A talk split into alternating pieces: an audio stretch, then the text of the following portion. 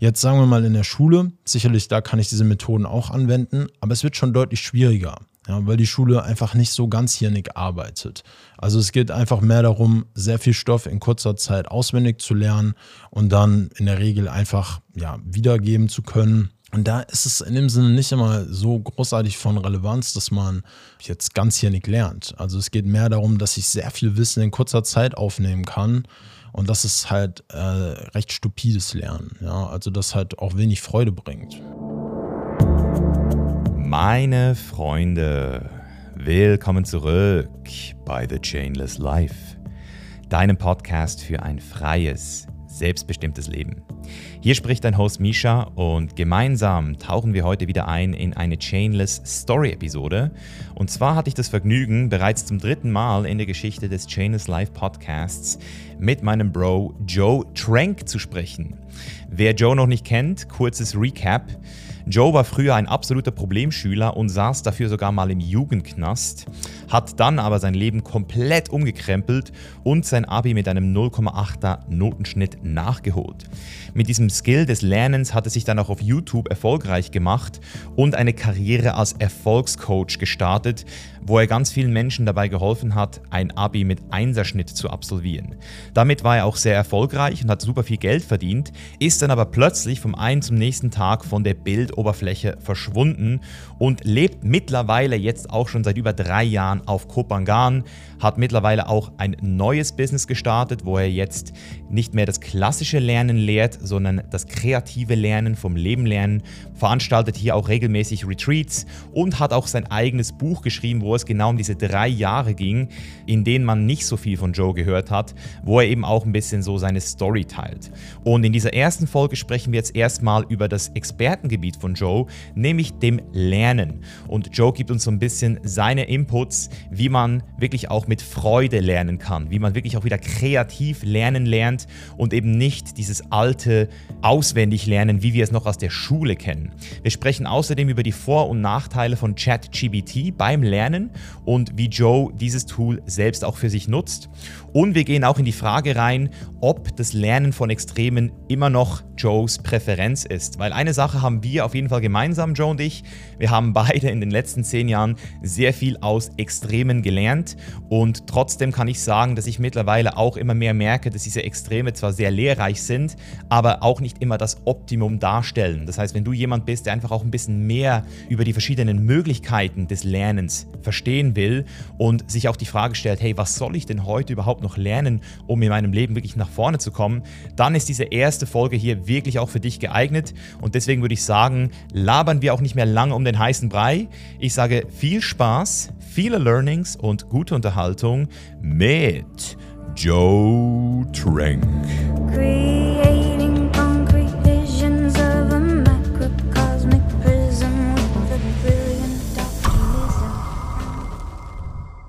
Wir haben hier so eine Tradition auf dem Podcast äh, mittlerweile und zwar frage ich jeden Gast immer am Anfang, vor allem für auch die Leute, die jetzt vielleicht noch nie von dir gehört haben, die ganz neu zu uns gekommen sind, so, wer bist du? Ähm, aber dir würde ich die Frage gerne ein bisschen anders stellen, weil ähm, auf die Frage kommen wir eh noch ein bisschen genauer zu sprechen nachher. Deswegen äh, würde ich äh, die Frage so formulieren, wer bist du im Vergleich zu unserem letzten Interview 2019? Also was ist in diesen drei Jahren vielleicht auch so passiert oder vier Jahre fast? Wie würdest du dich heute beschreiben im Vergleich zu damals?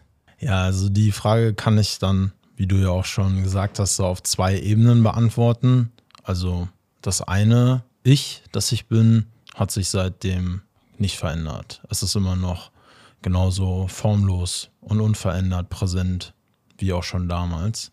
Aber in der Welt hier der Formen, da sind sicherlich einige Dinge passiert. Also ich würde sagen, es ist mehr Ruhe eingekehrt, ähm, mehr Klarheit und ähm, ja, noch mehr Verbundenheit damit, mit anderen Menschen zusammen äh, zu lernen und kreativ das Leben zu genießen. Ja, das sind so Dinge, die passiert sind in der Formenwelt. Und in Bezug jetzt auf, auf dich, vielleicht, äh, um es nochmal so ein bisschen auf diesen Prozess zu bringen, wer bist du dabei geworden? Also wie würdest du dich heute jetzt so als Menschen beschreiben? Ja, ich würde sagen, ich bin noch menschlicher geworden, natürlicher. Ich hatte, denke ich, noch so ein paar Unklarheiten darüber, ähm, wie genau ich einfach ich sein kann. Und das hat sich mittlerweile so geklärt, dass ich einfach sein kann. Also ich würde sagen, ich bin derzeit so natürlich wie nie zuvor, mhm. weil ich nicht mehr das Gefühl habe, dass ich irgendjemand sein muss. Also ich habe auch derzeit nicht mehr so, dass ich dir jetzt sagen könnte, okay, ich war früher, war ich dann der Erfolgscoach und jetzt bin ich ähm, der Lernlehrer. Ich habe ehrlich gesagt sogar in den letzten Wochen sogar noch diese Identität losgelassen und würde einfach sagen, wenn du mich fragst, wer bist du, ganz zur Vereinfachung, ich bin einfach Joe und ich genieße es einfach, mit Menschen zusammen zu lernen und äh, Gespräche zu führen und kreativ zu sein äh, und ja, einfach natürlich das Leben zu genießen. Ja, das ist auf jeden Fall schön zu hören, weil ähm, ein Grund, warum wir jetzt heute hier sitzen und warum auch, glaube ich, so viele Menschen sich immer auch so interessiert haben für unsere letzten Gespräche auch schon, ist, weil du, oder zumindest kann ich das sagen, wenn ich dich so beobachte, du spiegelst sehr viel dieser Extreme auf mich zurück, die ich auch in meinem Leben durchlaufen bin. Also wir sprechen ja heute jetzt auch äh, über dein Expertenthema, wenn man so will, übers Lernen. Und ich habe immer gesagt, einer der für mich ähm, größten Lernerfahrungen, die ich immer hatte, ist in diesen Extremen. Also ich habe immer sehr stark aus Extremen gelernt. Und wenn ich so deinen Prozess beobachte, würde ich sagen, dass du sogar jemand bist, der noch krasser zum Teil diese Extreme für sich erforscht hat, jedenfalls so von außen. Ähm, und ich glaube, das ist auch der Grund, warum viele Leute so immer interessiert sind an so Leuten wie uns, weil wir eben in so Extreme so tief reingehen, wie andere es vielleicht auch gerne machen würden, aber vielleicht eben nicht machen. Und wir dann entsprechend eben auch so diese dieses Verständnis haben, dieses Bewusstsein, was da an diesen Extremen vielleicht auch noch so dran ist. Deswegen vielleicht, um jetzt direkt auf dieses Thema Lernen mal zu kommen. Wir sprechen heute noch über Non-Dualität und auch über Erfolg und vielleicht auch noch über ein paar persönliche Dinge. Ähm, aber jetzt besonders auf dieses Thema von extremen Lernen. Wenn du jetzt sagst, du bist mehr in die Ruhe gekommen, mehr wieder bei dir, wie würdest du das im Allgemeinen jetzt einschätzen? Also findest du es immer noch wertvoll, in die Extreme zu gehen, um dort zu lernen? Oder findest du das heute nicht mehr so attraktiv? Ja, ich halte Extreme mittlerweile nicht mehr für sehr weise. Wenn sie auf natürliche Weise auftreten, dann sind sie erlaubt. Aber das Extrem anzustreben bedeutet immer eine Disbalance ins Leben zu bringen. Und mittlerweile erachte ich es als weiser, einfach wirklich in diesem Mittelweg zu verweilen, der dadurch kommt, dass ich natürlich bin. Also statt dass ich etwas besonders stark will, wodurch dann das eine Extrem entsteht und dann diese Resistenz leisten muss, wieder auf der anderen Seite, äh, einfach natürlich mit dem zu sein, was kommt. Äh, und jetzt zum Beispiel das Lernen, auch da hat sich das mittlerweile so ergeben, dass es sicherlich immer noch ein sehr kreatives Lernen ist, aber auch das Lernen ähm, jetzt ein, einfach ein Teil von diesem Leben ist und nicht mehr etwas, wo ich sage, das ist, das ist jetzt das, un, das ist das unantastbare Höchste, das es gibt.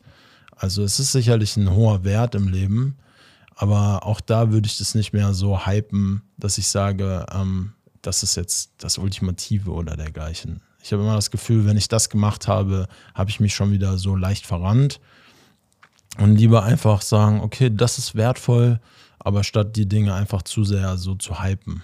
Und du hast jetzt auch vom kreativen Lernen gesprochen. Äh, vielleicht hier nochmal so für die Leute, die das jetzt so noch nie gehört haben. Wie unterscheidet sich das kreative Lernen, das du ja jetzt auch praktizierst und in deinen Retreats auch den Leuten beibringst, von dem Lernen, das wir damals in der Schule gelernt haben? So? Ja, also das kreative Lernen ist für mich ein ganzhirniges Lernen. Das heißt, statt dass ich eher linkshirnig lerne, linear, also zum Beispiel, dass ich dann jetzt etwas einfach aufs Blatt schreibe, wenn überhaupt, oder nur am Computer äh, mir Notizen mache, linear 1, 2, 3, äh, würde ich beispielsweise in einer Mindmap lernen. Und dazu zusätzlich dann vielleicht habe ich, lerne ich etwas über Liebe, Ich würde dann einen roten Stift nehmen, weil ich damit lieber assoziiere mit dieser Farbe und schon aktiviere ich mehr Gehirnareale, fange an ganzhändig zu denken. Vielleicht nehme ich noch zusätzlich dazu dann Wasserfarben und ich fange an dazu eine Zeichnung zu machen. Und auf diese Weise habe ich Freude beim Lernen. Das war ja auch mal ein Projekt, das ich hatte, Lernen mit Freude. Äh, und ich lerne dann auf eine ganzjährige Weise mit Freude. Und diese Freude ist letztlich einfach nichts anderes als Dopamin, ja, dass ich einfach Freude habe an dem, was ich tue. Ich habe automatisch Motivation, weil ich das genieße. Und das ist für mich das Lernen einfach mit Begeisterung.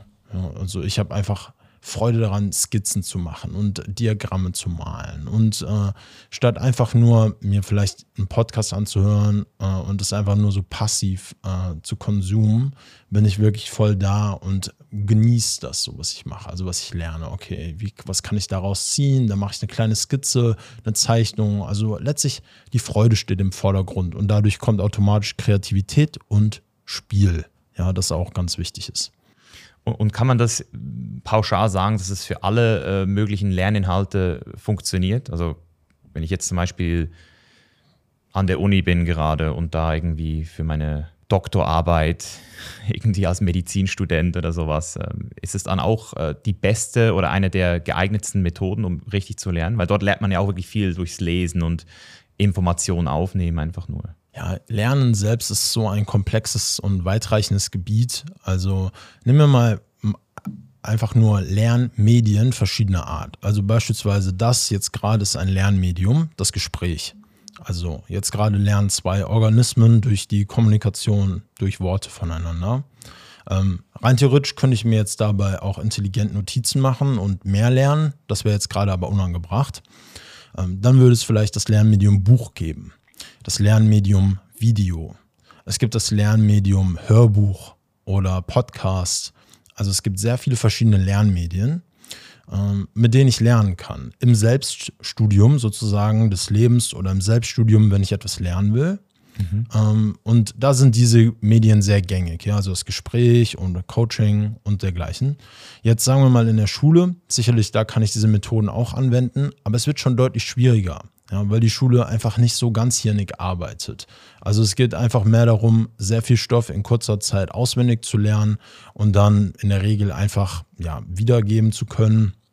Und da ist es in dem Sinne nicht immer so großartig von Relevanz, dass man ähm, jetzt ganzjährig lernt. Also es geht mehr darum, dass ich sehr viel Wissen in kurzer Zeit aufnehmen kann. Mhm. Und das ist halt äh, recht stupides Lernen. Ja? Also das halt auch wenig Freude bringt.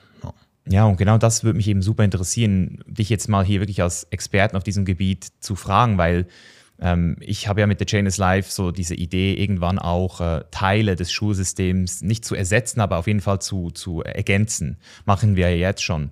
Und was ich dann immer mir ja so die Frage stelle, ist, warum gibt es zum Beispiel einen Psychologiestudenten, der vier Jahre studiert und dann sozusagen diesen Bachelor hat, eine Bachelorarbeit macht und dann ähm, sich Psychologe nennen kann und dann ähm, theoretisch auch mehr Möglichkeiten hat als jemand wie ich, der zum Beispiel seit sieben Jahren sich mit dem Thema beschäftigt, aber diese, diesen Wisch nicht habe. Also ich habe dieses zertifizierte Ding nicht. Ich will auch gar nicht jetzt irgendwie Therapeut werden oder mich jetzt als Therapeut weiterbilden. Aber die, die Frage, die ich so ein bisschen habe, ist, es gibt ja schon irgendwo eine Instanz, oder ein Institut, das sagt, dass die Leute, die dieses Zertifikat oder diese Bachelor-Thesis gemacht haben und dann sozusagen das von dem Staat anerkannt kriegen, dass die irgendwas richtig gemacht haben oder irgendwie die Bestätigung dafür, dass die ein ganzheitliches Wissen oder einen Überblick über das haben.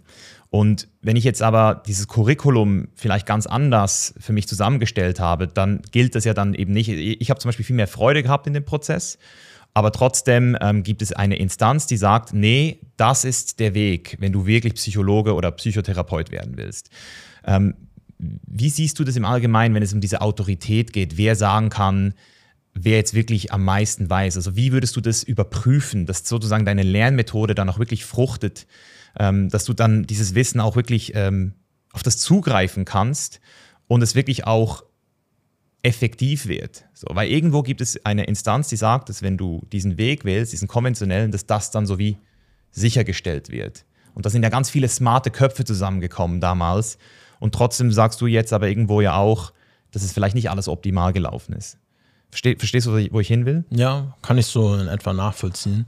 Ähm, Ich muss sagen, an der Stelle, also, dass die Kritik, die ich halt sehe, die an den Systemen geäußert wird, dass man auch den Schulsystem und auch diesem Studiensystem halt noch mit mehr Verständnis begegnen muss.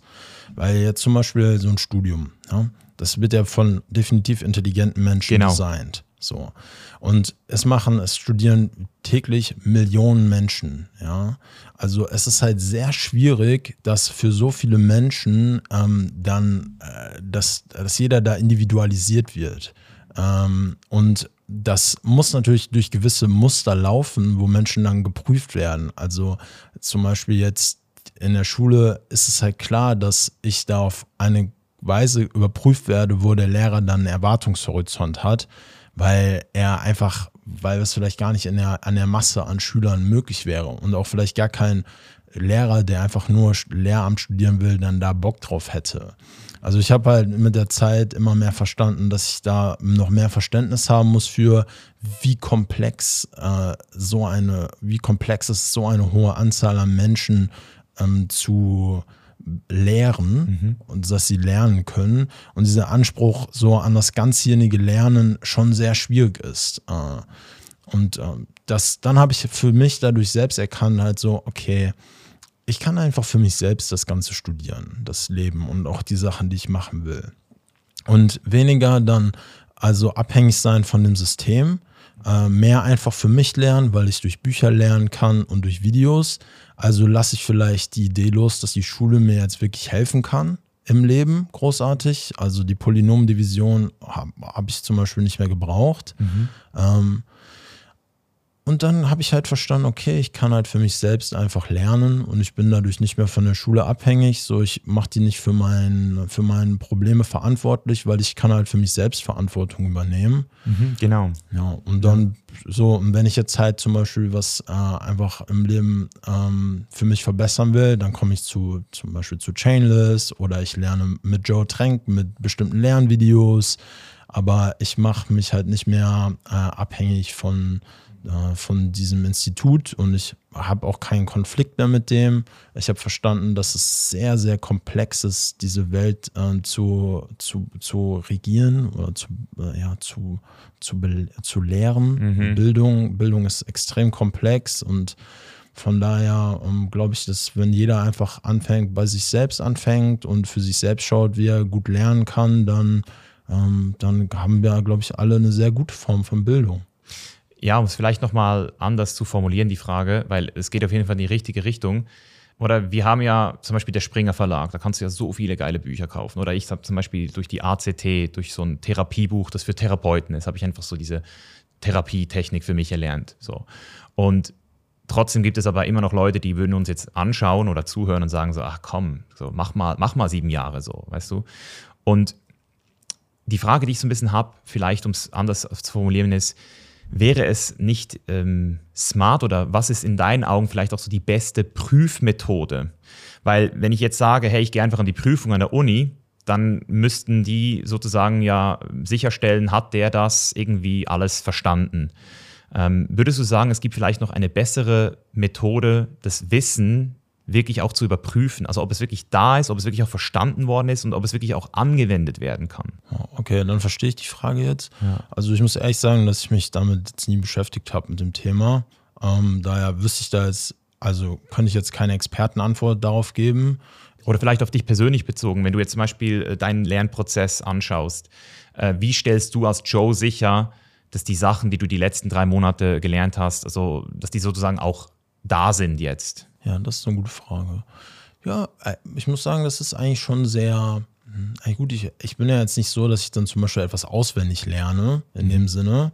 Ähm, hm, das okay, ich verstehe die Frage. Okay, wie könnte man sozusagen Prüfungen äh, so angemessen gestalten? Genau. Also, wo, wo siehst du dann zum Beispiel jetzt das Problem? Weil jetzt sagen wir mal, jetzt in einer Prüfung in Psychologie würde jetzt halt das Wissen abgefragt werden und ähm, es würde jetzt halt geprüft werden, ob die Person das weiß. Und die müsste jetzt äh, einfach bestimmte Dinge wissen als äh, Psychologe. Dann ist es ja schon, dann finde ich es doch eigentlich schon ganz, ganz okay, wenn das einfach abgefragt wird, oder? Und die das später wissen müssen, oder wo, wir, wo würdest du das kritisieren jetzt gerade? Wenn die das dann wissen und die haben das Wissen und die schreiben das dahin, passt, passt das doch gut, oder? Wo siehst du den Kritikpunkt an der Prüfung? Also ich würde es nicht mal als Kritikpunkt bezeichnen, sondern eher so als die Frage, wenn ich jetzt selbst auch eine Universität machen möchte, eine private, so. An, anhand von welchen Kriterien würde ich eine Person durch äh, kommen lassen, weil ähm, ich habe zum Beispiel einen Kollegen, der ist auch Coach, der hat jetzt, macht jetzt gerade die Doktorarbeit im Bereich Psychologie, also der ist wirklich komplett durchgegangen durch den Prozess. Und trotzdem hat er etwas gesagt, was mir auch immer wieder auffällt, und zwar so dieses Phänomen, dass ich, wenn ich mit meinen Kunden interagiere im Coaching, ich meistens die Inhalte mit ihnen teile, die bei mir gerade auch sehr frisch gelernt worden sind. Also ich merke, dass die Sachen, die mich gerade selbst auch begeistern, automatisch auch dann ähm, die Art und Weise, wie ich coache, äh, shapen.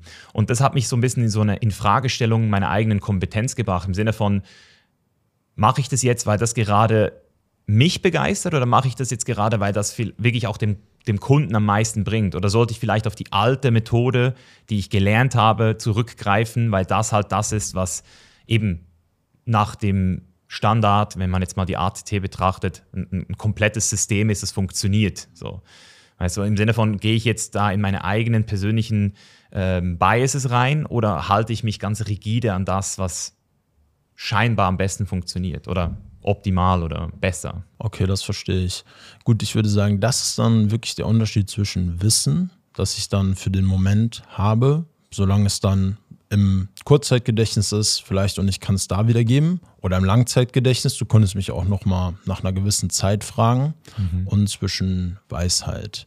Ja, also sozusagen, wie könnten wir es halt schaffen, dass dieses Wissen gelebt wird? Mhm. Ja, also beispielsweise, ich, ich gehe jetzt mal wirklich zum Lernen vom Leben, was ja das ist, worum es mir auch die meiste Zeit geht im Lernprozess. Also, dass ich lerne, dass ich vom Leben lernen kann, weil das Leben lehrt. Also wie kann ich vom Leben lernen? Und jetzt nehmen wir den Tagesrückblick. Das ist mein Lieblingslernwerkzeug, um vom Leben zu lernen.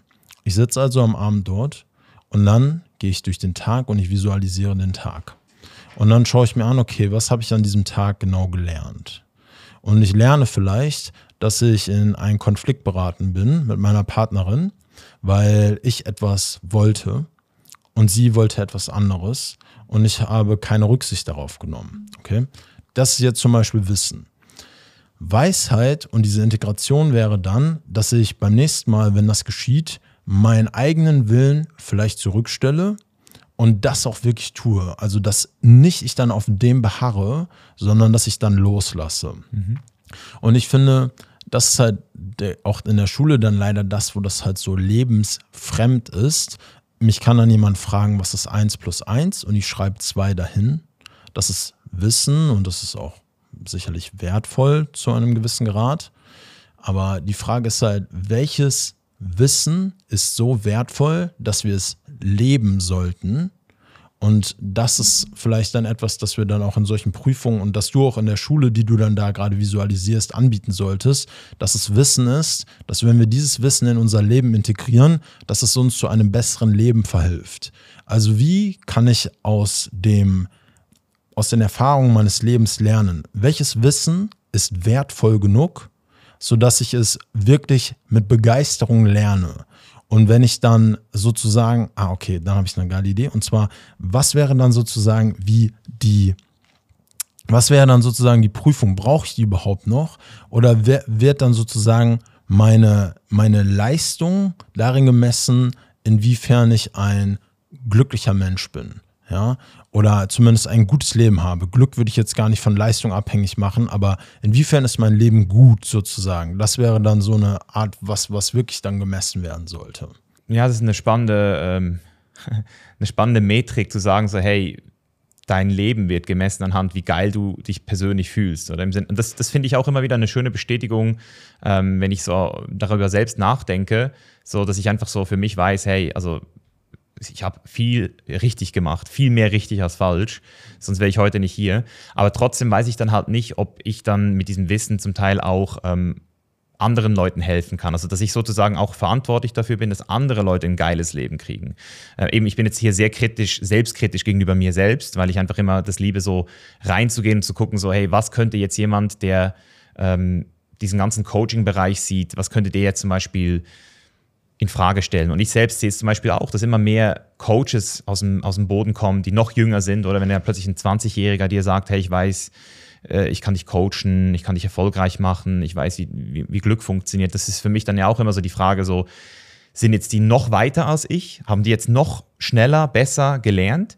Oder ist da vielleicht doch ein bisschen Dunning-Krüger im Spiel? Oder? Und das ist ja das, was man allgemein den Leuten unterstellt, die nicht in der Uni waren, die selbst gelernt haben. So, ja, die überschätzen sich alle. Im Sinne von, die haben das gar nicht wirklich gelernt. Ja, okay. Also ich würde sagen, in der Hinsicht bräuchte es dann ein, ein klares Ziel, das dann erreicht wird durch das Wissen. Genau. Also wenn ich zum Beispiel dann sage, okay, ich bin ein Coach, der dir dabei helfen kann, finanziell frei zu sein und das bedeutet, sagen wir einfach mal 10.000 Euro passiv im Monat, dann könnte ich mein Wissen anhand dieses Ergebnisses überprüfen, dass ich das selbst schaffe oder anderen dabei helfe. Das wäre dann sozusagen eine, ein, ein Messkriterium, der Erfolg. Ja. Äh, und im Psychologiestudium, je nachdem dann, was da wäre in der Prüfung, aber ich würde sagen, ja, gehen wir einfach mal davon weg. Ich würde sagen, da sind halt solche Messmethoden wertvoll, wie dass jemand das Wissen abrufen kann und da hinschreibt mhm. oder das transferieren kann. Das ist ja Anforderungsbereich 3, äh, dass ich Wissen transferieren kann, auch auf andere Bereiche. Aber das ist jetzt wirklich das Studienwissen eher. Ich würde sagen, wir beide interessieren uns ja eh auch mehr für das Leben als mhm. Studium. Und ich ja, würde genau. sagen, also ich würde sagen, das, das so als Studium. Also wie kann ich sozusagen dann meinen er Erfolg im Lernprozess des Lebens messen? Sodass ich dann in diesem Lernprozess Erfolge erziele, die mein Leben und das Leben von anderen Menschen verbessert. Ja, ist eine sehr schöne Unterscheidung ähm, und auch ein gutes Nugget hier wirklich auch für die Zuhörer, nochmal sich so zu fragen, so lerne ich für mein Leben, möchte ich ein geiles Leben führen oder lerne ich in erster Linie auch, um mich als Werkzeug zu verbessern, um einen größeren Unterschied in der Welt zu machen? Das ist ja auch sehr legitim. Ich würde auch nicht sagen, dass es entweder oder ist, sondern es ist immer beides. Wir haben immer die Option, auf uns zu gucken und zu gucken, hey, was brauchen wir jetzt noch für ein geileres Leben? Aber im Sinne von auch, wenn es vielleicht dann um Werte geht und um Impact, so was könnte ich jetzt lernen, um meinen Job noch besser zu machen? Und das finde ich zum Beispiel immer so spannend bei Wissenschaftlern, die äh, wenn ich denen so zuhöre, die sind ja super bescheiden und die reden auch nicht so krass davon, wie es ihnen jetzt persönlich geht. Also die haben wahrscheinlich für unsere Standards ein sehr normales, einfaches Leben, was für die auch passt, aber die sind dann so ausgerichtet auf dieses Maximum Impact. Das finde ich dann auch wieder sehr ähm, schön, das so zu sehen. Ähm, aber es ist geil, dass du das auch nochmal so erwähnst. Was mir auch noch aufgefallen ist, vielleicht siehst du das auch so, äh, weil ich ja jetzt auch mit Yoga angefangen habe mhm. und nochmal etwas bemerkt habe. Und zwar gibt es auch so zwei Arten zu lernen. Und zwar so diese Art, ähm, wie wir jetzt auch vorhin gesprochen haben, in Extremen zum Teil, dass man sagt so, hey, ich gehe komplett aus der Komfortzone raus, ich stelle mich einer Angst und ich ähm, adaptiere voll. So, ich, ich lerne schwimmen, indem ich einfach ins Wasser springe und das vorher noch nie gemacht habe. So. Mhm. Und dann lerne ich schwimmen. Und, und so habe ich lange gelernt. Also ich habe sehr lange nur gedacht, dass das so der einzige Weg ist. Und jetzt mittlerweile habe ich aber auch wieder gemerkt, wenn ich jetzt zum Beispiel meine Bodybuilding-Karriere anschaue oder eben jetzt auch das Yoga, was in zehn Wochen passiert ist, das ist dieses, ich mache eine Sache jeden fucking Tag genau ja. gleich, immer, immer wieder. Also wie ein Instrument lernen. So, weißt du? Das ist ja eine ganz andere Form von Lernen. Ja. Ähm, würdest du sagen, dass das ähm, in deinem Leben auch so optimalerweise beide vorhanden sein sollten? Oder, oder, gibt es vielleicht da sogar Erkenntnisse, was das, was das Hirn betrifft, also eben so dieses ganzhirnige Lernen? Hm, also ich würde sagen, das ist wirklich von Individuum zu Individuum verschieden. Also ich persönlich bin ein viel zu sensibler Mensch, als dass ich mir ähm, so extreme Erfahrungen, ähm, sage ich jetzt mal, wie das noch zuführen kann, dass jetzt, sag ich mal, jetzt so nonstop dann das eine mache, das tut mir einfach nicht gut, das tut meinem Körper nicht gut und ich fühle mich dann überlastet und mein Nervensystem äh, ist dadurch überreizt, das Sympathische und sowas. Also ich glaube, es ist wirklich eine Frage der Balance äh, und langfristig gesehen glaube ich halt, ähm, Balance zu finden in allen Lebensbereichen äh, ist dann für letztlich jede, jeden Lernen jedes Lernziel eigentlich am wertvollsten. Weil wenn ich jetzt vielleicht dann nur noch auf äh, diese eine Sache extrem fokussiert bin, dann würde ich vielleicht dadurch ähm, anderes äh, außer Acht lassen, was dann auch wieder dazu beiträgt, dass ich vielleicht die Erholung oder vielleicht tut es auch einfach mal gut äh, oder sicherlich tut es einfach mal gut, mal was komplett anderes zu machen, statt sich zu sehr zu committen. Also ich glaube immer dann, wenn man die Dinge wirklich ähm, genießt, Mhm. Ähm, bis, und natürlich auch mal aus der Komfortzone rauskommt, da hat man einfach Freude am Lernen und das ist wirklich die Essenz, dass ich einfach das, was ich mache, mit Freude mache. Mhm. Und wenn ich halt keinen Zwang dahinter fühle, dann mache ich das auch vielleicht für den Rest meines Lebens. Ähm, und dann habe ich einfach Freude an dem, was ich mache. Also ich glaube, es geht viel weniger um das Ziel am Ende, dass ich dann vielleicht das nächste Asana schaffe, ähm, als dass ich jetzt einfach gerade völlig präsent in diesem Asana für diesen Moment da bin. Mhm. Aber um dorthin zu kommen, musst du es ja eine, öfter mal gemacht haben. Also das merke ich jetzt beim Yoga, dass mein Körper plötzlich anfängt, die Sachen zu machen, ohne dass ich darüber nachdenke. Oder wenn ich zum Beispiel jemanden sehe, der Geige spielt, seit 30 Jahren. Das ist so krass, das ist so wie, der ist gar nicht mehr in seinem Körper drin. Das ist so wie, die Natur macht es selbst, weil das so oft äh, so reinkonditioniert wurde. Das ist ja eigentlich auch noch ein spannender ähm, Ansatz, so, so etwas zu lernen, dass man dann so wie transzendiert von seinem eigenen ähm, Zwang und Willen, dass es einfach passiert. Hm. Ja, also ich meine, Yoga ist jetzt zumindest für mich persönlich da nochmal eine ganz besondere Form von Aktivität. Ähm, und mein Blickwinkel darauf ist, dass Yoga wirklich eine tiefe Form von non-dualer Meditation ist. Also alles, was im Yoga für mich an Relevanz da ist, ist, dass Awareness einfach aware ist für die Bewegung, die als Objekt auftritt. Äh, wenn ich jetzt, wenn da jetzt zum Beispiel jetzt der Wille wäre, dass dort etwas als nächstes zu erreichen ist, dann wäre sozusagen schon wieder dort ein separiertes Selbst, das etwas erreichen will. Äh, das ist meines Erachtens, zumindest für mich persönlich nach äh, dem, was ich bisher für mich über Yoga gelernt habe, nicht so mit der Essenz vereinbar weil dann will ich wieder etwas. Für mich ist es mehr die absolute Hingabe, dass der Prozess sich frei entfalten kann. Ob das Asana stattfindet oder nicht, ist nicht so relevant, mhm. wie das einfach nur gerade in diesem Moment Bewusstsein besteht für das, was gerade auftritt. Ja, es ist ähm, krass, wie Yoga und auch Meditation genau deswegen, glaube ich, von so vielen Menschen gar nicht wirklich äh, gewertschätzt wird, weil sie das Gefühl haben, oder es stimmt ja auch, dass sie es dann wirklich nur noch für sich selbst tun können. Weil selbst bei Bodybuilding zum Beispiel machst du es ja auch für dich, aber du weißt auch sofort, ob jemand ins Gym geht oder nicht. Hm. So, und ganz viele Sachen siehst du von außen, aber Meditation und Yoga, wenn du jetzt nicht gerade deine krassesten Yoga-Asanas zeigst auf Instagram, machst du das immer nur für dich. Niemand weiß, ob du krasser Yogi bist oder ob du voll im Zen bist. Nur, nur, du machst es nur für dich und das, das ist der Grund, warum so viele das nicht machen. Es braucht super viel Überwindung, mal endlich aufzuhören, zu gucken, so, hey, represente ich mich damit auch wieder von außen. Das ist eigentlich der erste spirituelle Weg sozusagen, so fuck, es geht, es geht um mich jetzt. Ja, dem stimme ich zu. Also man kann sich äh, nicht so mit so Federn schmücken, die in der Gesellschaft Anerkennung erhalten, weil die Federn, die man von der Meditation erhält, sichtbar sind für Menschen, die häufig auch schon die Welt sehr klar sehen. Also ich kann zum Beispiel bei dir, wenn ich dir in die Augen sehe, deutlich mehr Präsenz erkennen, die jetzt gerade bewusst ist als noch vor drei Jahren. Hm. Und ich denke, das ähm, ist etwas, das Menschen, die auch schon tief geblickt haben im Leben, bewusst ist und die das schätzen, weil das für sie einen hohen Wert hat aus Weisheitssicht, dass dort gerade tiefes Bewusstsein besteht für das, was auftritt. Mhm. Wie würdest du tief geblickt ähm, beschreiben? Also die Welt, so wie sie jetzt ist, erscheint für die meisten Menschen dual. Ja? Also hier sind zwei Personen, die reden miteinander. Ähm, da ist ein Selbst und da ist ein anderes. Wenn ich wirklich tief blicke und das ist ein sehr, sehr schwieriger Weg, dann erkenne ich, dass viele Dinge, die ich geglaubt habe, in Wahrheit nicht so sind, wie sie sind. Mhm. Sie erscheinen sehr solide, so als wären sie so, also dass wir zwei getrennte Personen sind.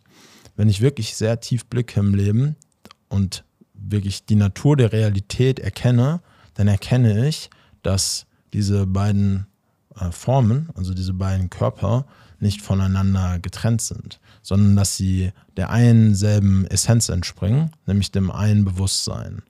Und das bedeutet für mich, dass ich wirklich tief blicke im Leben. Also es ist einfach, dass ich erkenne, dass es ja ein formloser Raum ist, in dem die Objekte auftreten. Ja, und das bedeutet, dass man tief geblickt hat. Aber dazu braucht man sehr viel Mut. Ja, und deswegen auch jetzt schon als Warnung, wenn ihr hier weiterhört, äh, bringt ein bisschen Mut mit, weil wir gehen da nachher nochmal ein bisschen tiefer rein. Ich würde jetzt aber trotzdem noch super gerne eine Sache zum Thema Lernen ähm, von dir wissen. Das ähm, hat mich äh, super ähm, interessiert. Ich war ja nicht dort, weil ich keine Zeit hatte, aber du hast ja so einen Workshop gegeben zum Thema AI, Learning. Und ich habe es jetzt in den letzten zwei, drei Wochen mal wirklich so ein bisschen genauer mir angeguckt. Also ich habe selbst noch nicht mal im Browser das eingegeben. Ich habe noch nicht einmal diese, diese ChatGPT selbst benutzt. Echt? Ich habe hab Mitarbeiter, die das alle benutzen. Also mein ganzes Team nutzt es. Okay. Aber ich habe es irgendwie, ich weiß nicht, ob es eine Intuition ist oder noch ein Widerstand. Ich habe es noch nicht gemacht. Wow. Ähm, aber ich habe mir sehr viel dazu reingezogen von Lex Friedman und von Sam Harris und mich würde einfach mal interessieren, also jetzt in Bezug aufs Lernen, so kann man mit AI und ChatGPT effektiv lernen und, und wenn ja, wie? So vielleicht einen krassesten Nuggets aus diesem Workshop. Psst, ganz kurz nur in eigener Sache. Hat dir diese Folge bis hierher gut gefallen? Dann bewerte jetzt den Chainless Life Podcast in deiner App mit einer 5-Sterne-Bewertung und abonniere uns, damit du ganz bestimmt keine Folge mehr verpassen wirst. Weiter geht's. als es so kam und ChatGPT so rausgekommen ist, ähm, es war für mich erstmal so, wow, richtig geil. Also ich habe es so voll gefeiert. Das ist einfach voll crazy, wie intelligent in Anführungszeichen so dieses Programm ist und ähm, auch wirklich wie nahbar sich das anfühlt. Also dass ich wirklich so diese Intelligenz äh, wahrnehmen kann, die hinter diesem Gesamten steht und so wie ich mit einem Fingerschnippen einfach wertvolle Informationen erhalten kann auf Fragen. Ähm, das heißt zum Beispiel, wenn ich jetzt fragen würde, zum Beispiel, was ist Lernen? Und ich gebe das dort ein, dann kriege ich halt direkt so, so eins, zwei, drei, vier vielleicht Definitionen und wirklich sehr genaue Ansatzpunkte, wie ich das verstehen kann. Äh, Und das war echt am Anfang ein richtig nices Spielzeug. Ja, also ich habe so sehr gerne damit gespielt äh, und so verschiedenste Dinge gefragt und damit dann philosophiert, so, so zum Beispiel, was ist Liebe zu fragen? Aha, So- geile Frage hätte ich wahrscheinlich. Das wäre wahrscheinlich meine erste Frage jetzt. Stand heute. Ja, also was ist Liebe, so was ist Bewusstsein, halt solche Dinge und zu schauen, was das so sagt und was ist Weisheit, halt also Fragen und zu schauen.